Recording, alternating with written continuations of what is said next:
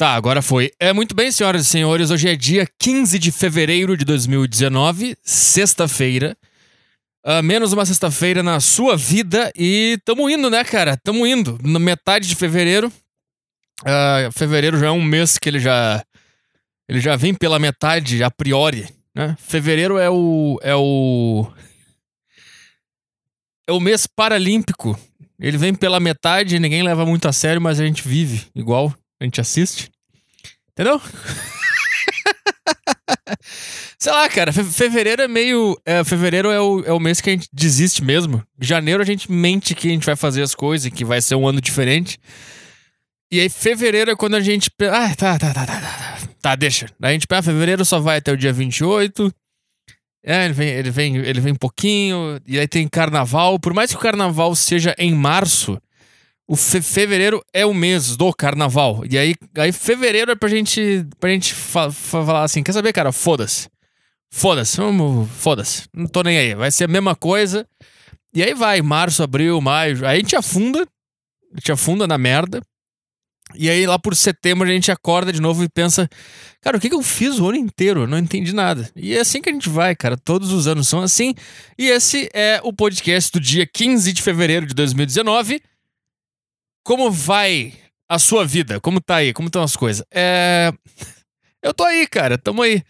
Eu vou, eu vou dizer uma coisa, cara. Se acontecer mais uma tragédia na semana que vem, eu vou pro lado dos caras que acham que 2019 não tá pra brincadeira. Sabe esses caras que falam isso? 19, 2019, muita tragédia. E eu falo que não, acontece.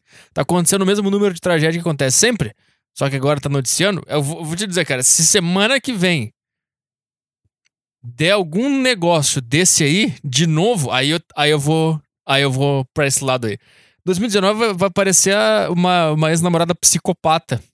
Que faz umas coisas. Porque se tu lê as teorias da conspiração sobre por que que 2019 tá acontecendo essas coisas, se tu for atrás, eu, eu passei um, algumas horas da, da minha vida lendo sobre a teoria, as teorias sobre por que que isso tá acontecendo, tá? Aí eu li que o Chico Xavier, olha a loucura. Eu não sei, ele participou de uma reunião com os espíritos, ou os espíritos participaram de uma reunião e falaram pro Chico Xavier que Jesus. Jesus, cara. Jesus tá fudido. Jesus só se fudeu até agora. Aconteceu nada de bom com ele. Nada de legal, porque a teoria que diz que é o seguinte, cara, que os deuses, eles falaram para Jesus, pra Jesus assim, olha, olha só, cara. A tua galera lá da Terra, os caras estão passando dos limites, cara. Duas guerras mundiais? Duas. Uma, uma vocês não entenderam? A, a dor e o sofrimento que isso causa. Vocês fizeram duas. Como é que vocês deixaram. Aí na segunda, Hitler uh, emergir e os outros caras. Os Stalin, aqueles. Como é, como é que vocês conseguiram? É, esse é o papo que os espíritos tiveram com Jesus. E Jesus falou assim: Cara, calma. Eu vou dar um jeito. Me dá, me dá 50 anos, tá? 50 anos. Se não resolver, aí vocês fazem o que vocês quiserem com esses caras, porque eu vou desistir deles. Foda-se. Aliás, ele, ele devia falar, cara, quer saber, cara? Queima aqueles caras, porque a minha mão tá doendo até hoje. então vai lá e destrói aqueles caras. Mas essa é a tese. Essa é a tese por trás de tudo. E aí o que acontece? 2019 é o fim desses 50 anos. A gente tinha 50 anos para mostrar para os deuses que valia a pena a gente ficar vivo aqui na Terra. E acabou, agora no meio de 2019 vai acabar. E eu não sei se Jesus ele tá lá discutindo com os caras, querendo prorrogar, ou se ele, ou se ele tá. Ou se ele falou: ah, quer saber, cara? Foda-se, vai, vai, foda-se, foda-se, foda-se. Não aguento mais esses caras. Ou ele tá, ou ele tá falando, não, mas eles não fizeram a terceira guerra mundial. Vocês pediram pra parar com duas, a gente parou na segunda. Não teve terceira, então por que, que vocês vão. O que, que tá acontecendo? O que, o que mais o que mais tá acontecendo? Cara, deve ser horrível ser Jesus, cara. Imagina ser o filho de Deus. E aí todos os problemas vai em ti, porque o outro cara é Deus. Ele não quer resolver problema. Ele é Deus. Sempre que vem um cara encher o saco, ele fala: fala com Jesus, cara. Fala com Jesus. Ele que. Ele que tava com os caras lá embaixo. Eu nunca, eu nunca tive lá embaixo. Ele que conheceu os caras. Eu, eu só criei o negócio. Resolve com ele. Jesus é tipo o gerente. É o gerente que ele se fode. Ele tem que ficar resolvendo problema. Imagina quando chamaram Jesus pra reunião. tipo, ele viu que. Ele viu as merdas que a gente fez na Terra. e ele ficou esperando aquela ligação. Aí o telefone ligou, ele, ele nem atendeu com surpresa, ele só atendeu, tá, alô? Jesus, tu pode passar aqui em cima rapidinho, só pra gente bater um papo? Ele desliga, puta. Eu sabia, eu sabia que aquele, aquele negócio lá na, na Ucrânia ia dar um problema. Eu sabia, eu sabia. Eu avisei pros caras, eu avisei pra eles. Para de fazer guerra, para com... E aqueles caras lá na, na tem uns caras que lá, Jerusalém, os caras ficam berrando lá, que. Palestina. Pode existir uma disputa mais imbecil do que essa. Os caras. Tipo assim, porque não tem nem. Ah, aqui tem petróleo. Daí tu entende, ah, os caras vão se matar porque eles querem ficar rico. Ah, aqui tem ouro. Daí os caras vão se matar porque. Ah, aqui tem um negócio muito foda que. Não, esse aqui é meu. Eu não quero dividir com ninguém. Eu entendo, tudo bem. Mas os caras estão brigando por quê? Aqui era a terra prometida. Jesus andou por aqui. Aí eles ficam se matando. Não tem. E daí que ele andou por ali? Tu precisa viver no lugar onde. O que, que muda? Jesus esteve em vários lugares. Cara, por que. É, essa é a minha questão. Por que, que os judeus. É judeu? Os israelenses e os palestinos não não se. Ah, cara, que, que briga de merda, né? Pare, parece. Parece mulher brigando por causa de uma bolsa. E fica todo mundo, cara, é uma bolsa. Carrega, é uma bolsa. Não tem nada, é uma bolsa. Sei lá. E daí Jesus tá tentando resolver esse problema aí, lá, lá com os, no escritório com os deuses. Então temos três possibilidades. Ou ele, ele falou, cara, foda-se, mata aqueles caras. E aí 2019 começou a loucura. Ou ele tá tentando negociar mais uns 10 anos aí pra ver se a humanidade se conserta. Ou ele tá dizendo assim, não, cara, eles. Eles. Eles não fizeram a terceira guerra mundial, então a gente. É, é, é ele se fudeu, cara. Ele se fudeu. Ele vai ter que. Porque se ele quiser argumentar com os deuses, tá legal isso aqui? Eu não sei. Eu tô, eu tô tentando entender. Porque tem a tese, é, isso é uma tese real que eu li, que o Chico Xavier disse que os espíritos fizeram uma reunião. Eu nunca pensei que o espírito ia fazer uma coisa tão, tão carnal quanto. Sabe, não, não fecha espírito com reunião. Para que, que você tem que fazer uma reunião se tu um espírito? Tu não pode ficar. Não pode ficar parado só pensando. Tá, mas daí o Chico Xavier disse que ele, ele escreveu lá, ele psicografou um negócio em 1969, eu acho que é. E aí ele relata lá que, o, que os espíritos fizeram essa reunião lá. Jesus estava na reunião, ele recebeu a ata. e daí eles decidiram, cara, eh, se, se em 50 anos a humanidade não se ela não, não, não tiver amor, se eles, se eles continuarem brigando e fazendo guerra, caralho, nós vamos nós vamos acabar com essa palhaçada e não vai mais existir. E aí a tese é que 2019 eles. É o, é o limite, acabou os nossos 50 anos. Por que não avisou antes também? Por que, não nos disse antes? Por que fica nessa de. Ó, oh, tem que respeitar as leis de Jesus aí, mas também se não quiser não, tá, não vai acontecer nada por enquanto. Não, não teve nenhum aviso, não teve nada. Porque se tivessem, cara, se vocês não se vocês não arrumarem as coisas, olha o que vai acontecer. E tivesse tipo um projetor no céu mostrando a, as merdas acontecendo, os, os, os, as lamas, os incêndios, as, as pessoas morrendo de helicóptero. Se tivesse, a gente ia, a gente ia parar. A gente ia parar com essa loucura que a gente faz aqui. Mas não nos mostrou nada. É, é muito difícil de acreditar em vocês aí. Vocês estão me ouvindo aí, espíritos? Jesus, tá me ouvindo? Deus sei que tá me ouvindo. Passa o recado pra ele. Cara, é difícil de, de a gente conseguir encaixar. Tu, tu que me fez! Tu sabe como é que meu cérebro funciona. Tu sabe que eu não consigo. eu não consigo entender um negócio não me mostrar o verdadeiro impacto. Não tem como só dizer, ah, olha, olha só, segue, segue o amor aqui e o carinho. E eu vou. Por quê? É, é isso que a humanidade pensa. A humanidade ela é bem preguiçosa. Porque se tu pensar, olha, olha esse negócio lá do, do CT do Flamengo, tá? Até o do Brumadinho também. que ficam falando, ah, por que, que não fizeram antes o negócio?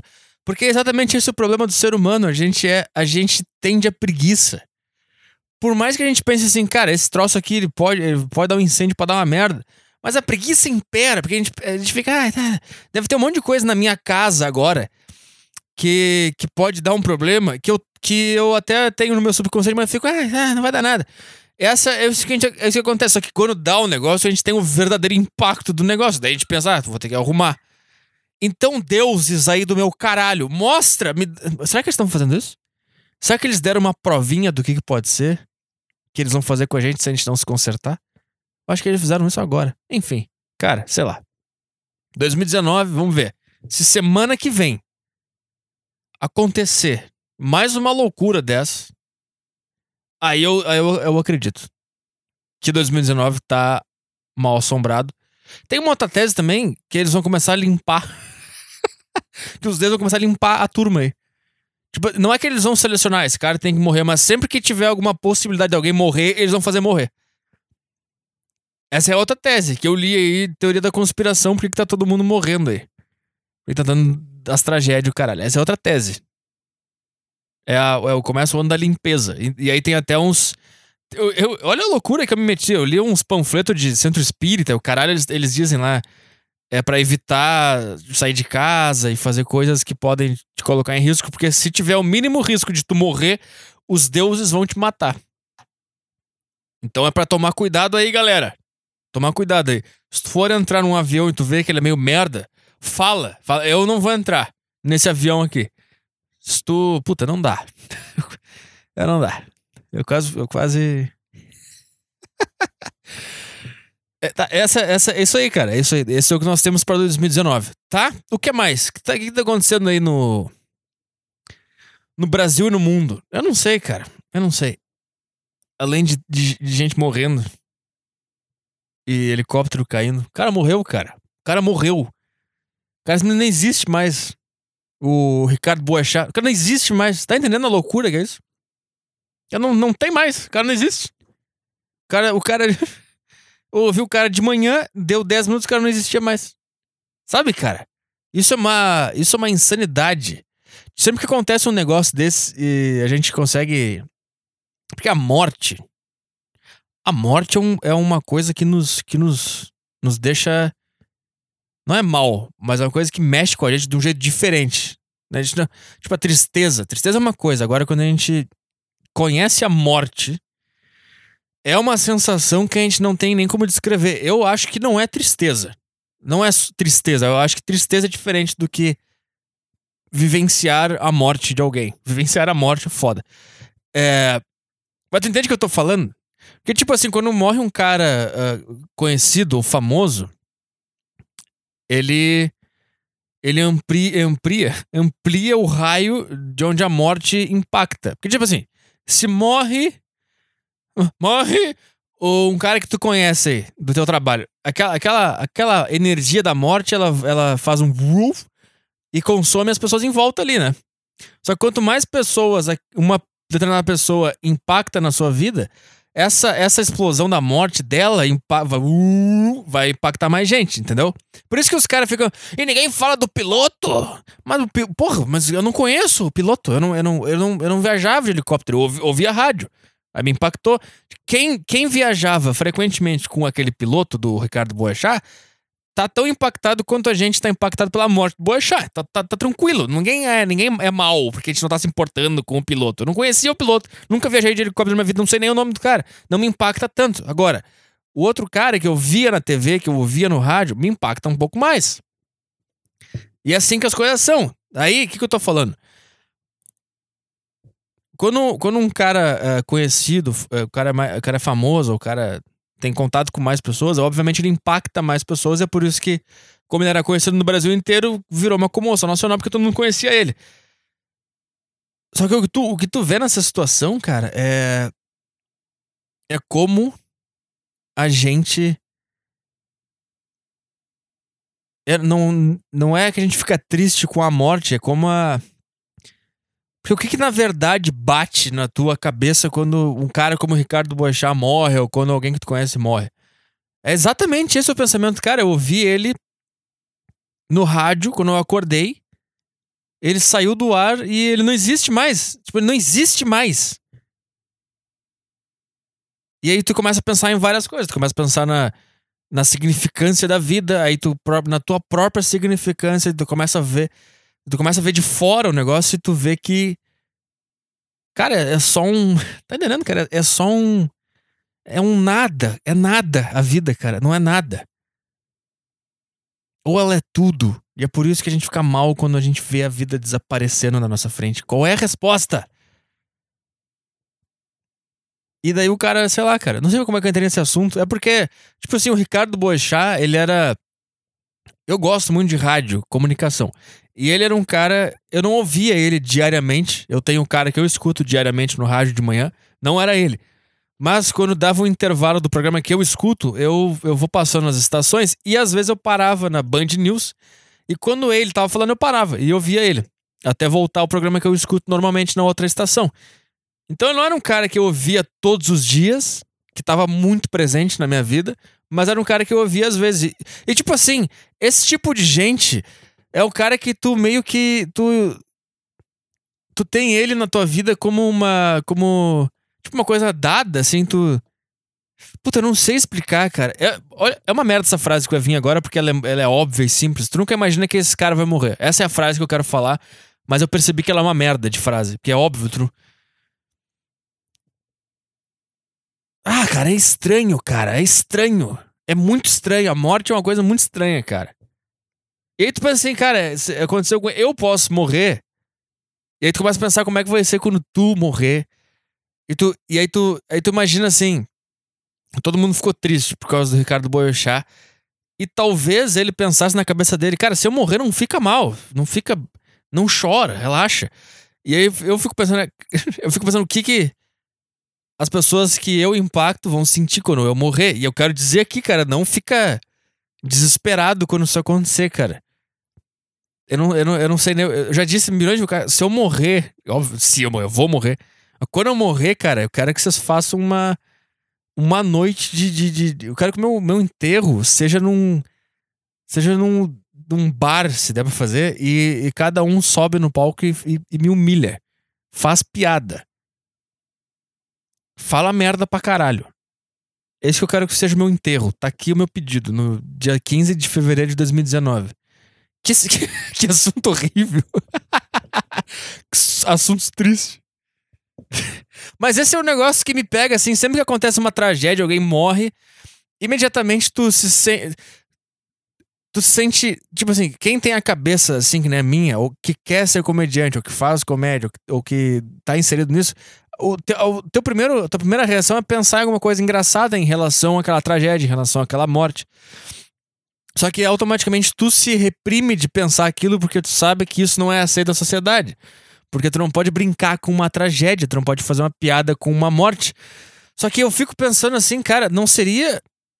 Não, como o quão melhor seria se na verdade a gente ensinasse todo mundo a, a, brincar com essas coisas. Porque eu acho que as pessoas normais aí fora, elas acham que quando a gente faz uma. Eu já falei sobre isso alguns podcasts atrás aí.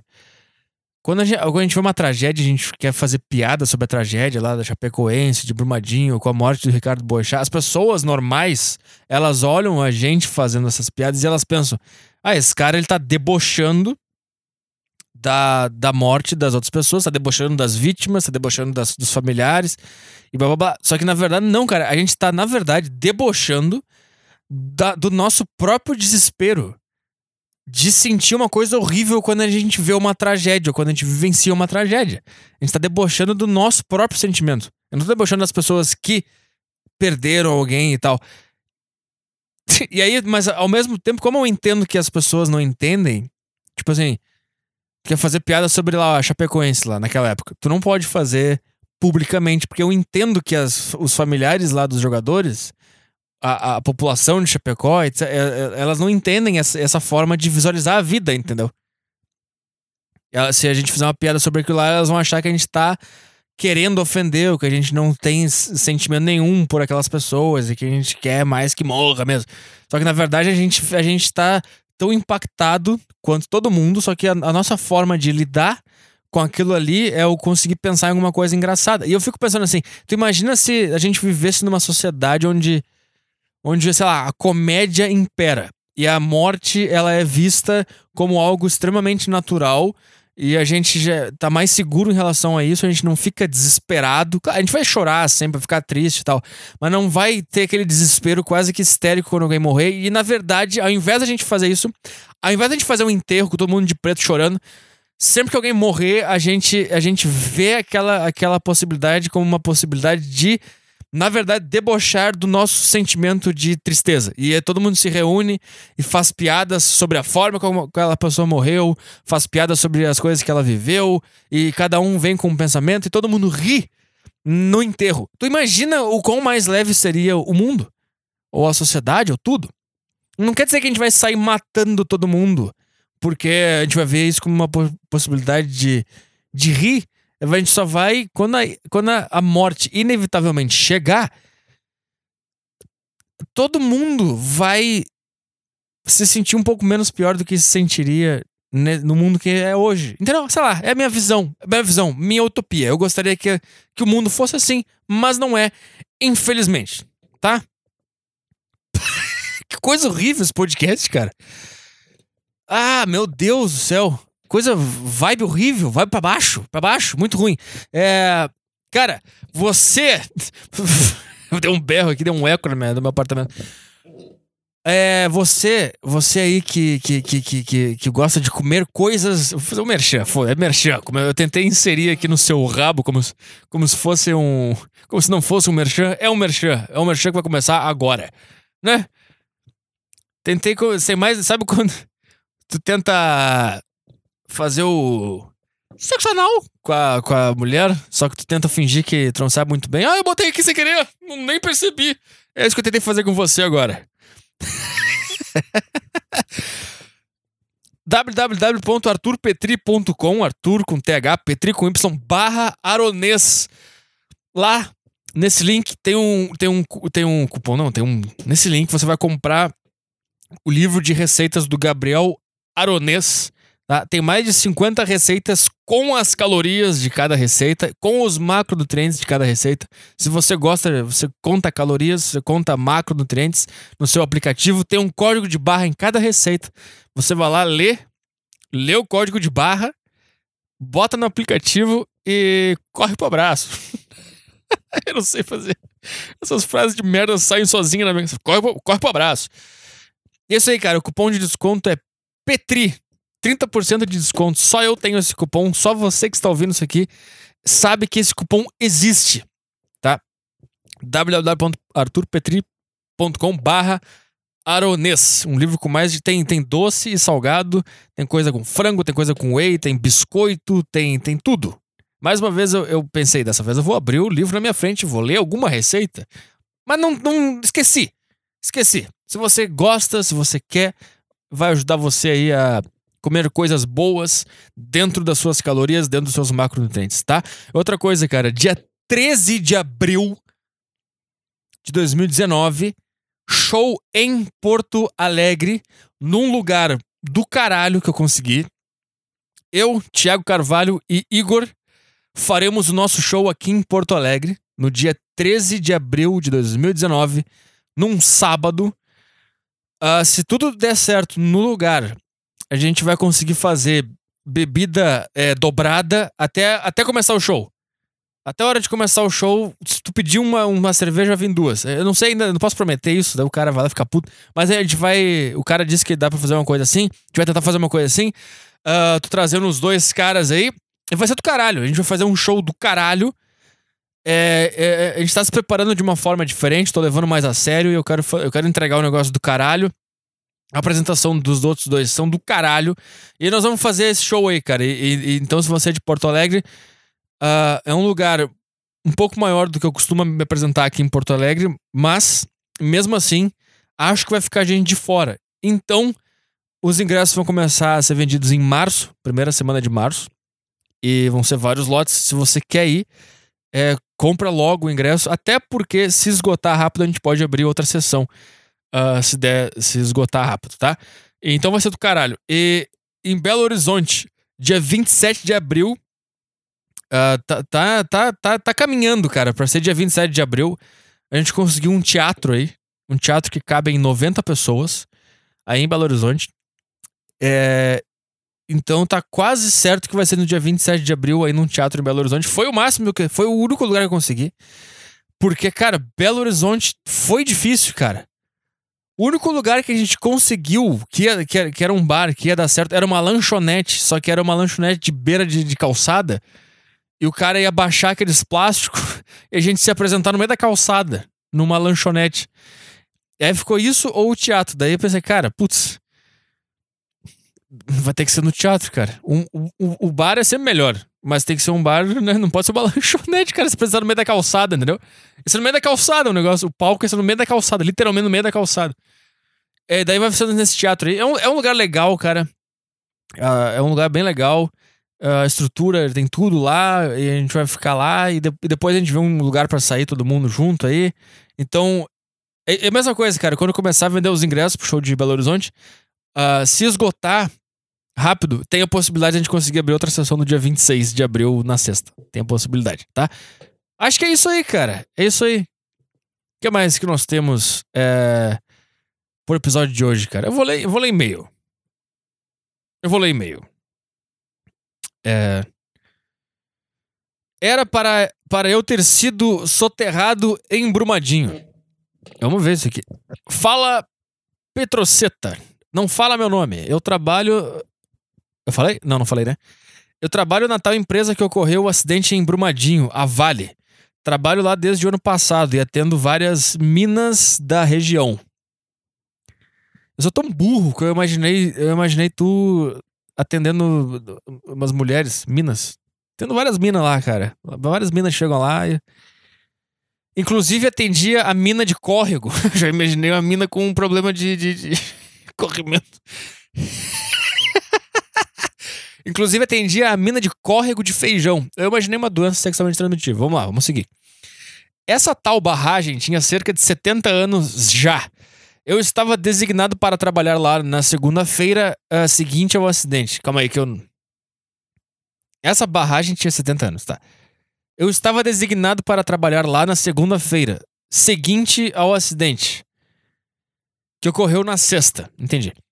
Imagina como ficou minha cabeça por uns dias. Aí. Entendi. Então o negócio explodiu sexta e tu ia pegar na segunda. É isso. A porra da barragem funcionou perfeitamente durante 70 anos. Ela segurou três dias a menos. Se, como assim? Ah, entendi. Se segurasse três dias a mais, eu estaria debaixo da lama agora. Isso vai soar muito ignorante e insensível, mas eu não consigo entender como é que alguém morre soterrado na lama. É só ficar paradinho? E quando terminar. Porque ela, ela empedra depois? Se tu botar a mão na frente do nariz, tu não consegue ficar respirando até conseguir sair debaixo da lama? Eu não sei. Areia. Se tu ficar. Se tu, se tu ficar soterrado embaixo da areia, é difícil sair, né? Agora, agora, agora pegou. Agora eu entendi. É difícil sair, sim. Será que. Será que. Caralho, que coisa horrível esse podcast. Hoje vai ser isso. Mas será que algumas pessoas morreram tentando nadar para cima, soterrada na lama. E chegou uma hora que elas desistiram. Ou elas morreram tentando mesmo, elas nem desistiram. Elas morreram porque elas estavam tentando sair da. Nossa, cara, esse podcast tá um, tá um negócio. O que que tá acontecendo, cara? Será que os deuses ficaram, ficaram bravos com, com o que eu, que, que eu falei da reunião deles? E agora eles estão me. Eles estão me. Eles estão me. Qual é a palavra? Porra, qual é a palavra? Eles estão me amaldiçoando com pensamentos ruins. Ah. Cara, bateu uma coisa horrível aqui. Acho que, acho que Deus não gostou nada, nada do que eu falei dele. Cara, desculpa, cara. Desculpa. Ou foi do que eu falei de Jesus? Tá, sei lá. Thread, porra! Não é Deus pra ficar ofendidinho com o que eu falei. Eu tô muito mal agora, cara. Eu imaginei uns caras tentando nadar na lama. Ah! Se segurasse três dias a mais, eu estaria debaixo da lama agora. Isso me fez refletir muito esses dias que se passaram e muitos conceitos mudaram na minha cabeça. Tá vendo aí? Esse que eu falei da reunião dos caras. O ser humano ele só consegue mudar de verdade um conceito na cabeça quando ele sofre um impacto. Então não adianta ficar dizendo que a gente tem que seguir os dogmas de Jesus, estão mostrar o que vai acontecer se não seguir. Eu acho que eles estão fazendo isso, eu acho que esse é o ponto. Eu acho que, cara, Jesus apareceu na tua vida. É isso. Precisava ser um exagero. Por isso que eu disse que 2019 é uma, é uma namorada psicopata. Eu precisava. Precisava derrubar o helicóptero do cara e fazer ele morrer daquele jeito. Porque se tu não ouviu como é que o Ricardo Boechat morreu, ele pulou do helicóptero. Porque essa coisa é óbvia, não tem como morrer num acidente de helicóptero. O helicóptero chegando perto do chão, tu pula. E sai rolando e sobrevive. Só que o que aconteceu? Ele fez o certo. Ele pulou. Eu não sei se tá certo, tô. sei lá. Tô tentando, tô tentando enxergar a graça nessa situação horrível. Aí a graça é a seguinte, cara. Ele pulou do helicóptero. E daí o helicóptero caiu em cima dele. E daí a mulher lá que viu isso acontecer, ela disse que ele tava no chão e estendeu a mão para ela, para ela salvar ele. E alguém disse: "Não vai ali porque senão tu vai morrer também". E daí explodiu, morreu, caiu o helicóptero em cima dele. Tá entendendo, cara? É isso que eu tô falando. Eu sei que nós, seres humanos, a gente precisa de um impacto pra gente conseguir mudar os conceitos, mas precisava ser assim, cara. Tu não, podia passar uma simulação do que vai ser. Será que o ser humano ia entender como uma simulação? Imagina se isso aqui é uma simulação que tá nos preparando para a próxima vida que vai ser melhor. E aí, quando a gente chegar na próxima vida, a gente vai entender que a gente tem que ser legal, que a gente tem que ser bom por causa da, de tudo aquilo lá que aconteceu que a gente achava que era real. Tipo, tudo isso que a gente tá vivendo agora. Toda essa dor, sofrimento, coisa desabando, e incêndio, e o cara morrendo no helicóptero, e assalto, assassinato, e merda pra caralho. E se isso aqui é a preparação pro paraíso? Uh, eu não sei, tô tentando entender o que é a vida, cara. Desculpa. É. Tá, daí, completando Completando o fato, morreram muitos conhecidos meus, companheiros de trabalho e inclusive meu chefe. E tu imagina se isso aqui que a gente tá vendo. Eu não consigo seguir o e-mail. E se isso aqui que a gente tá vendo é uma simulação, a gente tá sofrendo. Só que é, é, é, o jeito que Jesus e Deus tiveram de nos fazer a gente entender que a gente tem que ser legal. Tá? Daí a gente.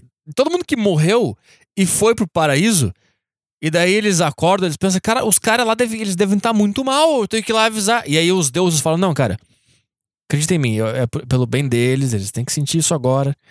Ah, o Brasil inteiro tá triste com a tua morte, Boechat. E ele tá, cara, mas eu preciso. Eles não podem. Eles, eles têm que saber que eu tô bem, que eu tô aqui com vocês. Não, Ricardo. Eles chamam pelo primeiro nome. Ricardo, relaxa. Relaxa, isso é importante. É importante para eles que quando eles vierem para cá, eles vão vir com o coração puro. Eu não sei, cara. Eu tô tentando entender o que, que é a vida. Desculpa. Comple completando o fato, morreram muitos conhecidos meus companheiros de trabalho, inclusive meu chefe. Gente boa pra caralho, por incrível que pareça. Que foi enterrado hoje. eu lembrei do. Ah. Que falou, inclusive, meu chefe. Internamente eu quis comemorar. Só que eu, tu gostava dele. É que eu, eu, eu me botei na tua posição. Eu me botei na tua posição. Imagina que. Quantos chefes pau nos, paus nos cus existem aí pelo Brasil, cara? E que se morressem, os seus funcionários iam sentir um alívio tremendo. Daria uma festa. Tá. É, gente boa pra caralho, por incrível que pareça. É que foi enterrado hoje. Quinta-feira, dia 14. No mais é isso. Ah, e vai tomar no seu cu do Tardelli e do Grêmio. Filhos da puta. Quando vier pra BH, se prepare para brigar, porque eu vou meter um soco no meio do, da sua boca. Tô vendo como os conceitos mudaram na tua cabeça. Tu entendeu direitinho. é, brincadeira, te amo, ansioso pelo seu show em BH. Um abraço, pau no seu cu. É... Cara, Diego Tardelli no Grêmio, cara. Eu quero, eu quero conversar agora com o Arthur Petri de 2025 daqui seis anos. Arthur Petri, de 2025, ou qualquer outro gremista que esteja ouvindo este podcast em 2025. Eu preciso falar com você agora, aí no futuro. Eu quero, eu quero que tu me responda. Aí você em 2025. Qual é a zaga do Grêmio em 2025? Porque Eu eu tô vivendo um momento maravilhoso agora em 2019. Talvez você em 2025 você esteja na merda. Quem, quem, é, o, quem é o zagueiro? É o, é o José Paulo e o, e o Francisco? Como é que tá o Grêmio aí, cara? Eu vou te dizer uma coisa. Olha o olha que, que é a zaga do Grêmio hoje. Kahneman e Jeromel.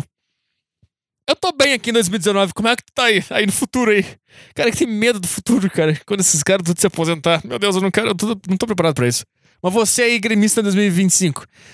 Como é que é? Que, olha, olha, essa, olha esse time, cara. Eu vou te relatar o time agora 2019, tá? Só pra tu em 2025 sofrer.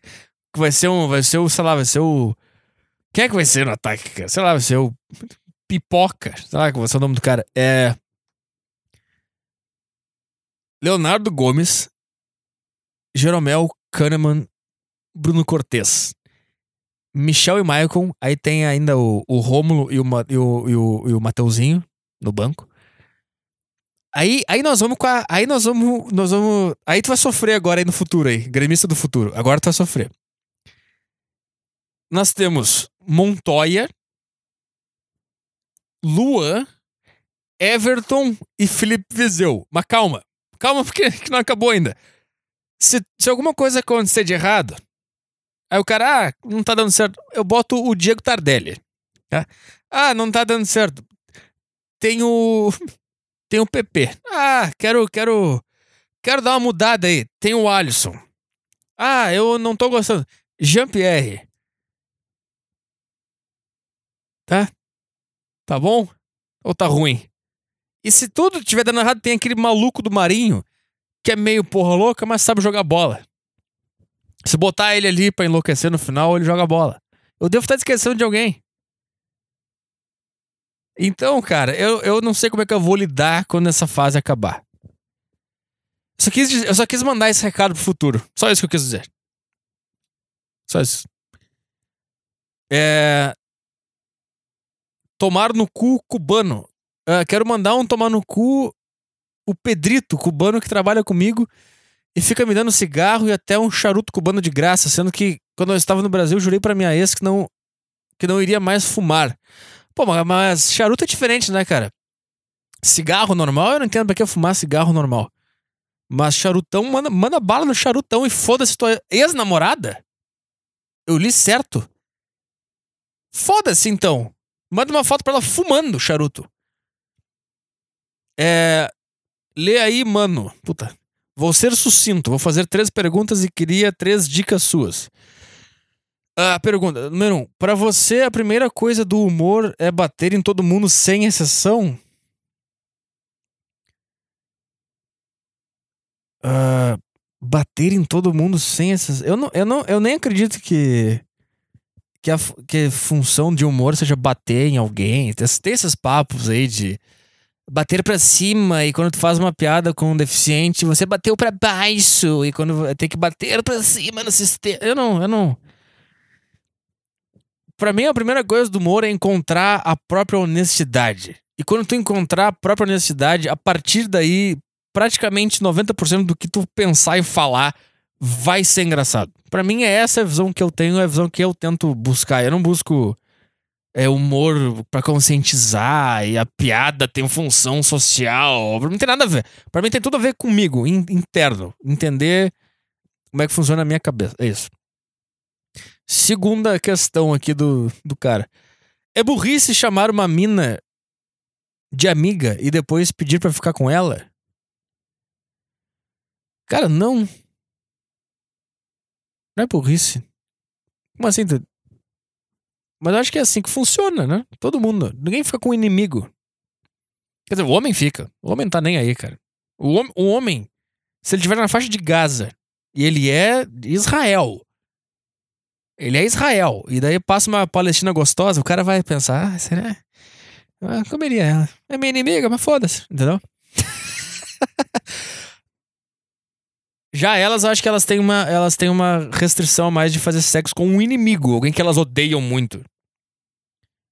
É, claro que sim, tipo assim. Tipo assim, por exemplo, quem, quem, quem que fez aquelas coisas lá? Tipo assim, as esquerdistas. Ah, deu o toco no Bolsominion. Tipo assim, a tua posição política, ela já impede a, a mulher de dar pra ti, porque ela te vê como inimiga.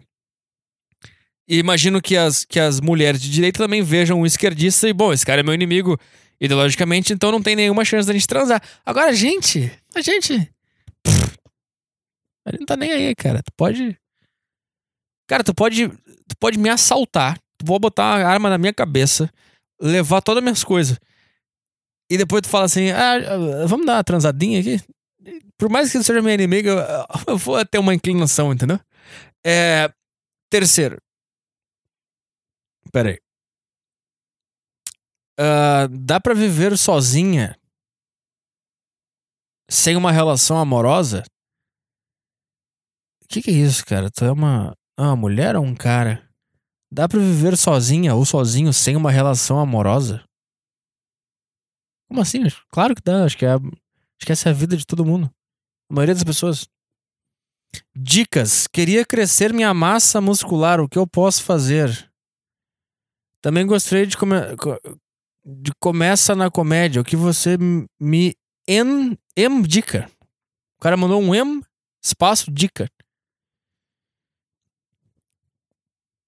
tá entendendo? O cara escreveu indica, o cara escreveu em dica. Tipo, dentro da dica, em dica. Queria ter isso como um hobby. Cara, daí começa então. É, também queria dicas para fazer um podcast. Ai, tá. Chega de podcast, cara, chega. No próximo show em São Paulo eu queria trocar uma ideia. Tá. Tá, vamos. Vamos lá. Mais uma pergunta. Fala Tutu. Pretende voltar com o Beercast no seu novo projeto? Eles eram muito bons, escuto alguns até hoje. Espero que volte pelo menos como um quadro no teu novo projeto. Sim, cara. Só que não vai ser o Beercast, vai ser um programa muito mais foda que o Beercast que vai se chamar desinformação e vai ser com o Thiago. Em breve, em breve novidades aí. Uh, uh, vamos ver aqui. Deixa eu catar mais, mais. Será que eu leio mais alguns e-mails aqui? É, eu não dei a dica pro cara de como crescer a massa muscular. eu ignorei. É. Tá, tá, tá, tá. Vai tomar no cu? Eu não sei, cara. 40 minutos já e. para mim. para mim deu. eu, tô, eu tô de boa. Eu vou tentar. Vou tentar seguir mais um pouco aqui. É... Puta que pariu, cara. Namorada macumbeira. Fala Petrolão, meu nome é Robert Lewandowski. Estou em um relacionamento sério desde o ano passado. Nós nos conhecemos na faculdade, nos gostamos e pensamos parecido em muitas coisas. Porém, uma coisa que está tirando meu sono é o fato dela ser macumbeira. Descobri isso faz pouco tempo, quando fui abrir o YouTube dela na casa dela e vi o histórico de buscas. Lá vi coisas como Dança da Angola, Umbanda e outras merdas. Perguntei o que é, o que era e ela me disse que era macumba. Respondeu rindo. Eu ri junto, mas fiquei meio em choque por não saber nada disso, não me interessar nem conhecer sobre isso. Após descobrir isso, ela começou a falar abertamente comigo. Chegou ao ponto de falar que estava indo ao centro. É normal não se sentir confortável com isso? Sei que posso estar sendo preconceituoso, mas puta que pariu, não sei o que pensar. Sabe o que que tu, na verdade, tu tá pensando? Tu tá pensando assim, cara, se esse. Se, que tipo assim, de todas as religiões e todos os deuses, tem um monte, né? Um deles deve estar tá certo.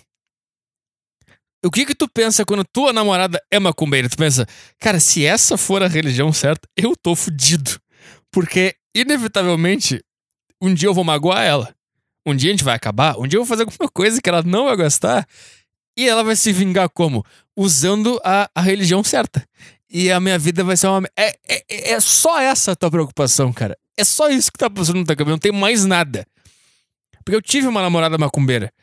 E pra mim não era. para mim, eu, eu senti. Eu senti esse negócio. Eu pensei, cara, se ela tiver na religião certa, eu tô fudido. Eu vou ter que ficar com ela pra sempre. Eu vou ter que ser o escravo dela, porque qualquer coisa ela vai fazer uma macumba, ela vai tirar um cabelo meu de noite, vai botar na. Sei lá, na, jogar na pipoca, na esquina, não sei o que vai acontecer, e eu tô, eu tô nas mãos dela pra sempre. É só essa preocupação.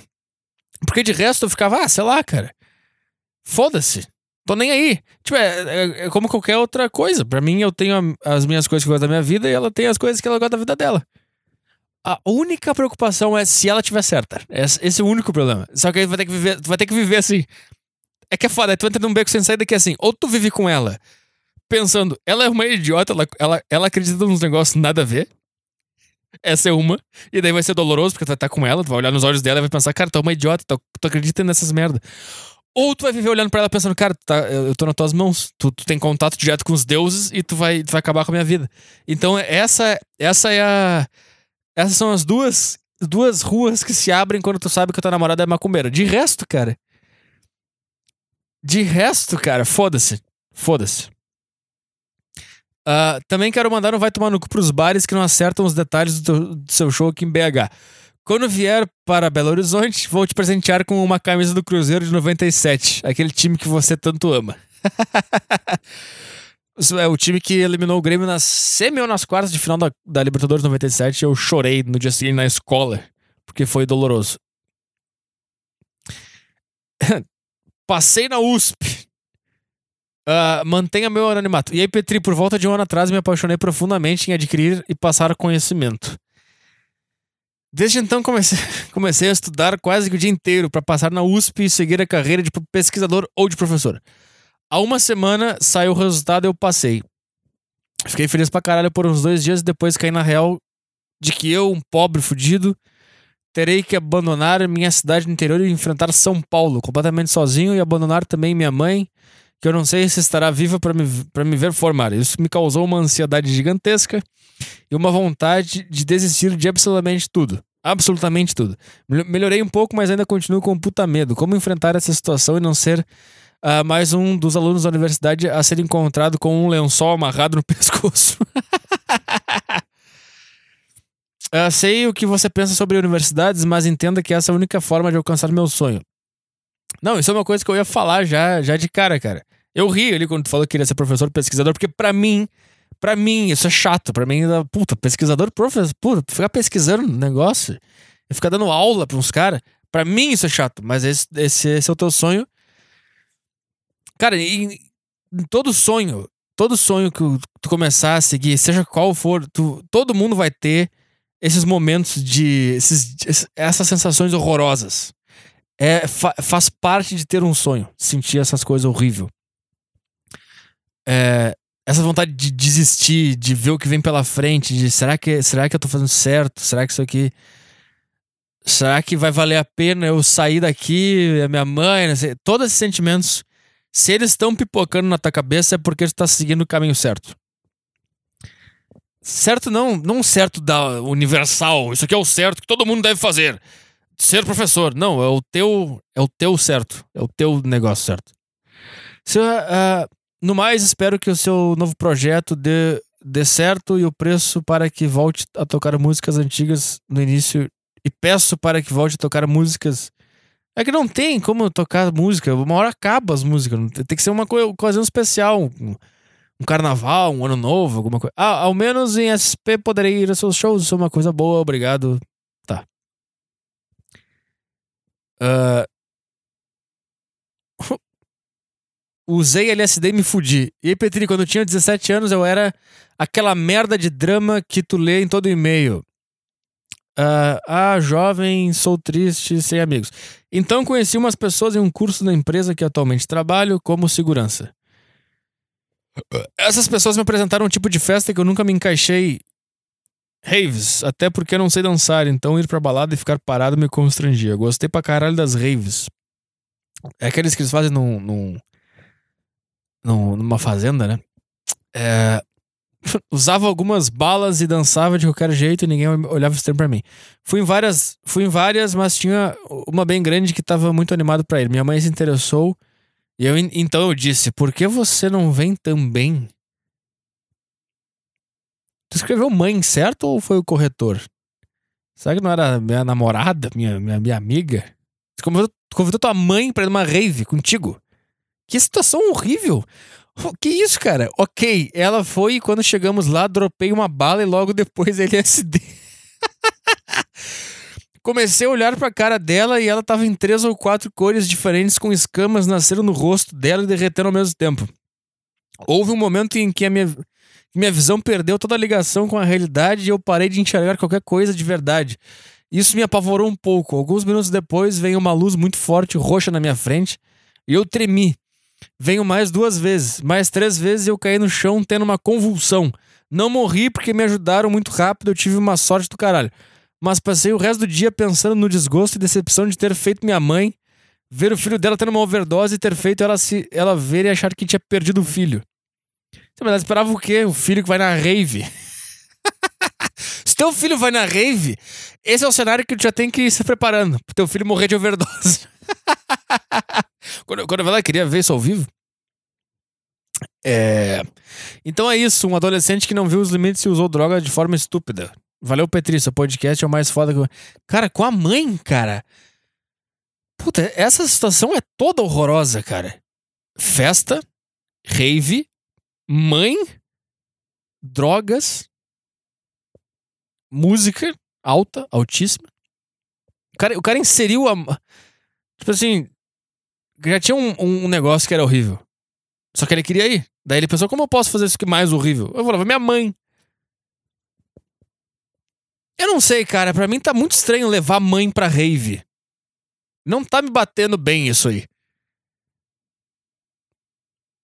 Uh... Arthur, queria te dizer que no teu último podcast você falou que no Nordeste só tem cara feliz. Você tá errado. Nordestino finge que tá feliz para esconder seus anos de degeneração e de falta de interesse pelo conhecimento. Ah, ah, te cagar. Vai te cagar. No Nordeste o lema é viva hoje e viva de um jeito degenerado. Sim, por isso que são felizes. Não é por coincidência que vocês, vocês, vocês têm a fórmula da felicidade. Falta de interesse pelo conhecimento, segundo o que tu tá me falando. Falta de interesse pelo conhecimento, degeneração, praia, sol, biquíni. O lema é viva hoje e viva de um jeito degenerado. Sim. Vocês são todos felizes. Tô certo é uma cultura da glamuração da pobreza. Glamuração. Uh, aqui em Recife é quase um Rio de Janeiro, cidade turística para quem vem passar uma semana, no máximo um mês. Mas para morar aqui é uma desgraça. Talvez se você for um malandro que só liga pro próprio umbigo, você co consiga morar aqui. Porém, eu não sou, assim como você não é. Enfim, abraço. Vem para Recife, eu quero te dar um abraço. Só me provou que nordestino é feliz. É feliz. E quando eu fizer um show no Nordeste, eu vou, eu vou juntar as raridades do Nordeste, as pessoas tristes do Nordeste. Uh... Será que vale a pena mais ler mais, mais um aqui? É... Vamos ver esse aqui então. Vamos ver. Recomendação, blá blá blá. Ouvinte nos Estados Unidos. Fala Petriobras, tudo beleza? Tô morando há dois meses aqui na Flórida e a saudade do Brasil tá batendo forte. Trabalho em construção civil e ultimamente estou obrig obrigando os cubanos que trabalham comigo a te escutar também. Afinal, só eu tenho uma caixa de som Bluetooth na obra em que trabalho hoje. Tudo isso para espantar a, a saudade daí. Dá pra acreditar que a minha voz ecoa numa obra na Flórida. Estou ganhando bem pra caralho. Eu era um fodido no Brasil e vim pra cá na cagada. Não tenho o que fazer final de semana. Por isso trabalho de segunda a segunda. Queria muito te ajudar com doações. Afinal, te escuto há mais de um sem pagar nada. Uh, queria que você divulgasse forma de doar. Cara, tem forma de doar. Tá um tempo lá no Facebook fixado. Uh, vamos lá, em breve a gente vai fazer conteúdo exclusivo para para assinantes e, e, essa. Aí quem quiser pagar, paga, quem não quiser, não paga. Aí vai dar uma ajudada e a gente vai fazer umas coisas do caralho aí. Uh... Eu tô tentando preencher uma hora aqui, tá difícil, cara. É. é... Bababá, bababá, bababá, bababá. Vamos ver, vamos ver, vamos ver, vamos ver. Vamos, vamos fazer a roleta russa aqui? Vamos. Vamos fazer assim. O uh... que, que é isso aqui? Fala, Petri. Tô desanimado pra caralho. Não sei se estou sexualmente viajando demais na maionese. Coisa normal pros meus 14 anos. mas tenho um puta tesão na minha amiga de 17 anos e na funcionária nova do escritório que tô trabalhando, de 26. Fisicamente dá uma foda maravilhosa com as duas. Trocando ideia, as duas gamaram. Será que é. Será que, será que é. Será que é, tá com. Ah, esse, ah, esses dilemas do homem é, me, me. Realmente é uma coisa que me. que me interessa, cara. Ah, porque. Olha o que aconteceu com esse cara aqui. Ele trocou ideia com essas duas mulheres que ele tem um tesão absurdo. E ele, ele pensou, as duas gamaram. E aí, o que, que, tu, que, que tu pensa quando a mulher te dá papo? Quando a mulher ri das tuas coisas e tu pensa assim, ela tá afim de dar pra mim. Só que daí tu entra num, num, num ponto que é uma merda que ou ou tu vira um pau no cu que achou que ela queria dar para ti, porque ela, ela gostou do papo, vocês conversaram bem, ou tu vira um pau no cu porque tu vai pensar, não, se eu fizer isso eu sou um pau no cu, então eu, eu não, ela não quer dar pra mim, ela só tá sendo legal. Só que se ela quiser dar pra ti, tu vai virar um idiota também sem iniciativa, sem atitude, que deixou a mulher ali esperando e não, não chegou. Então, qualquer. E daí, se tu agir, tu pensar, não, não, então ela quer sim, ela quer sim, eu não vou ser um otário de não me ligar nisso aqui, eu vou, eu vou tentar comer ela. Daí tu vai tentar comer ela. Daí, ai, como assim? Você sabe que eu te dei o um papo, tu achou que eu queria dar pra ti? Daí tu vira um estuprador, o um homem machista que vê a mulher como objeto sexual. Ou, ou tu vira isso, ou tu vira o, o, o abobado que não percebeu os sinais que ela queria dar pra ti, deixou passar. É, são essas duas, né? São essas duas possibilidades. É uma merda, cara. Resumo. Amiga. Tá, amiga, de 17 anos. A gente se fala há cerca de duas semanas, e nesse tempo, trocando ideias, sempre pareceu que a gente transaria na primeira oportunidade. Isso pra ti, né, cara? É, percebi que me iludi quando ela veio na minha casa no meu aniversário, dia 18, mas não aconteceu nada além dela abraçada em mim vendo filme. Ai, ai, ai, ai, ai. Tá vendo como é? elas vão levando o negócio? Elas vão levando, elas vão te dando, te dando sinais, assim, de que ela quer o teu pau. Ela quer teu pau. Ela, ela, vai, ela, vai, ela vai fazer. Será que esse cara não tá percebendo? Será que ele não quer me comer? Daí ela vai. Tá, então vou, eu vou na casa dele vou ver um filme abraçada com ele. É, se eu fizer isso, ele vai tentar me comer. E daí quando tentar comer, ela vai, como assim? Eu só tô vendo filme aqui. Vai se fazer de salame. E daí tu vai virar o estuprador. Ou, é, é, é exatamente isso. Ela foi embora. Ela foi embora da tua casa. E são as duas possibilidades dessa cena? Ou tu foi o otário que não comeu ela é, esse, ela vai pensar, nossa, que cara otário, eu tava abraçado com ela eh, no sofá um filme, ele não. Ai, nem um beijo ele tentou arrancar de mim, que otário, que homem fraco. Ou se tu tentasse, ela ia embora pensando, nossa, que cara ridículo, achava que eu queria dar para ele só porque eu tava com ele. Então é uma merda, cara. A gente tá, a gente, a gente tá sempre a ponto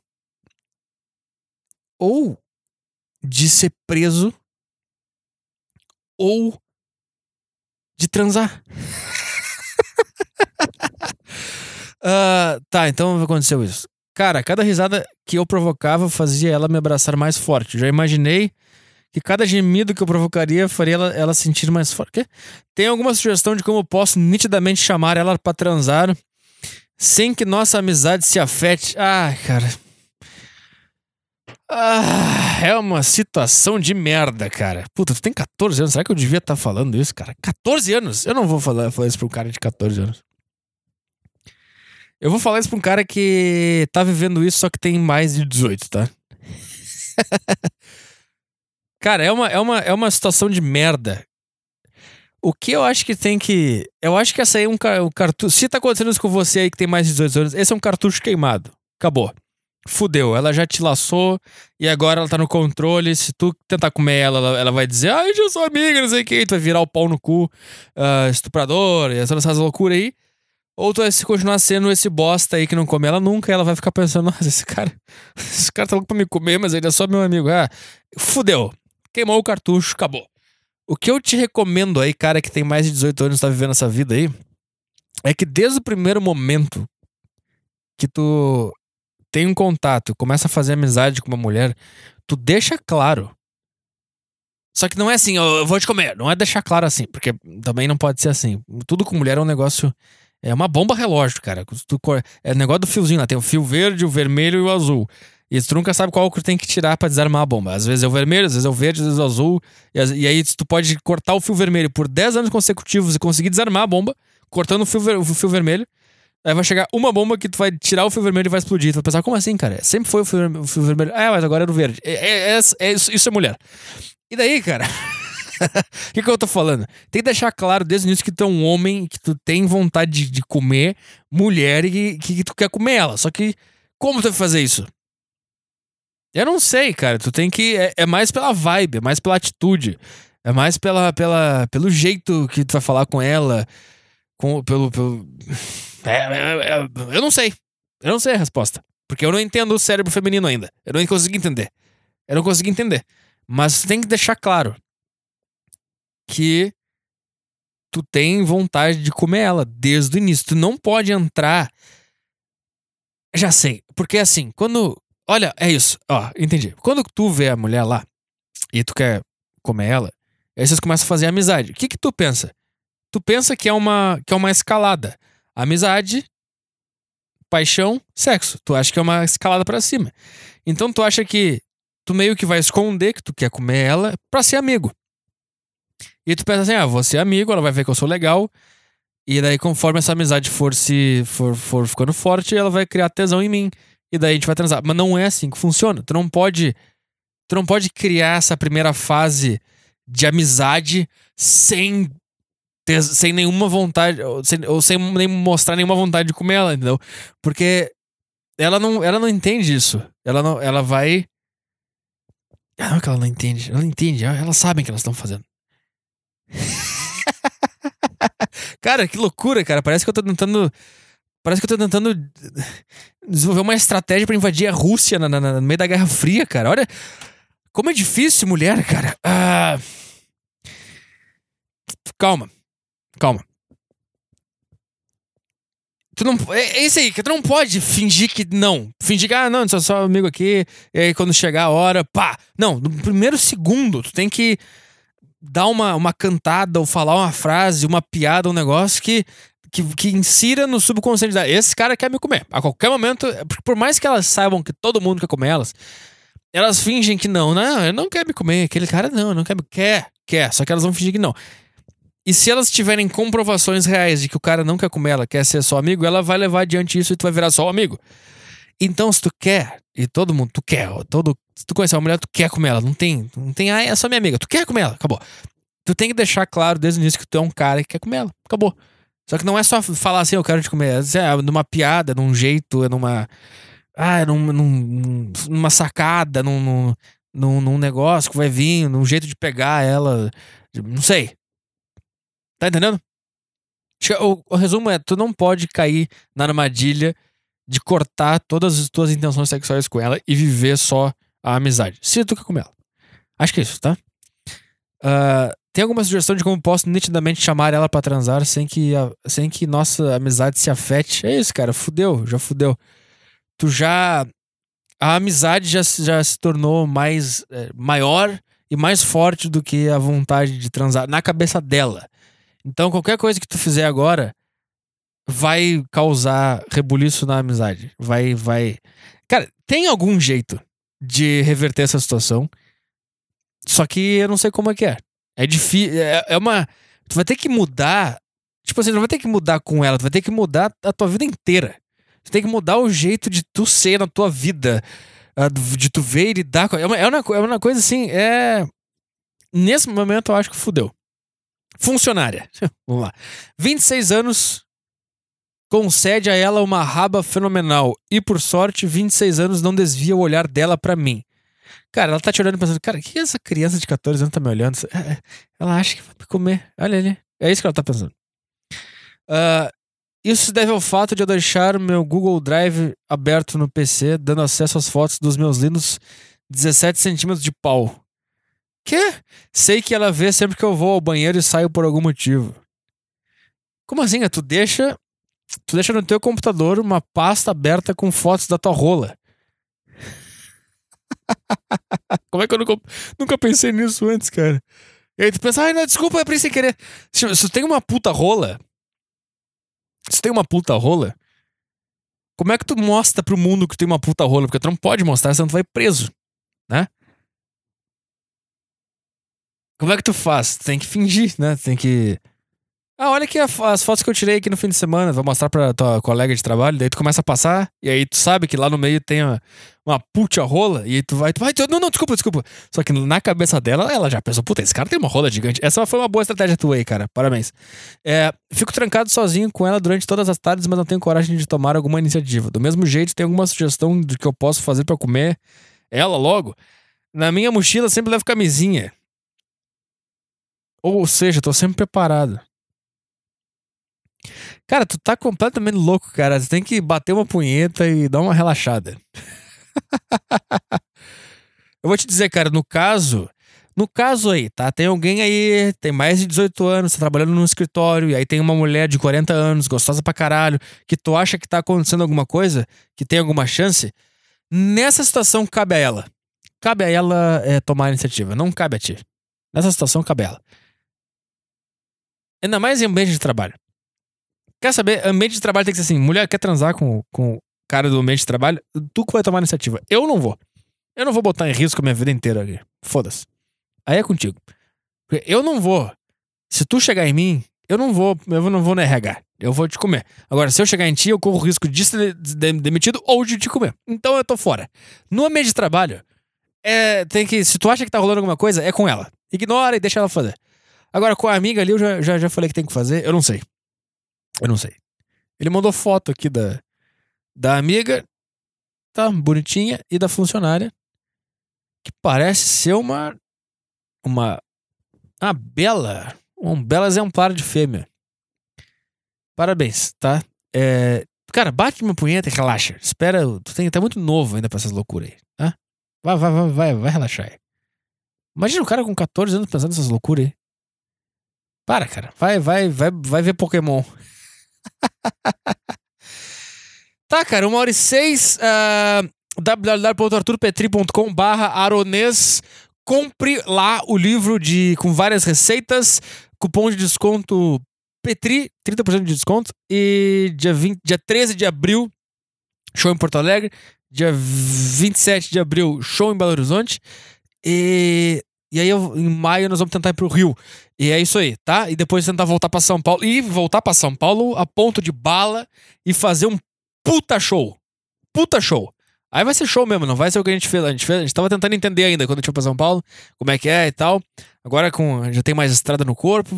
E aí, depois também quero voltar para Curitiba para me redimir do péssimo show que eu fiz e tentar ir mais lugares aí, cara. E é isso aí, cara. Acho que é isso aí. Até sexta-feira que vem e um abraço e um beijo na sua boca. Tchau.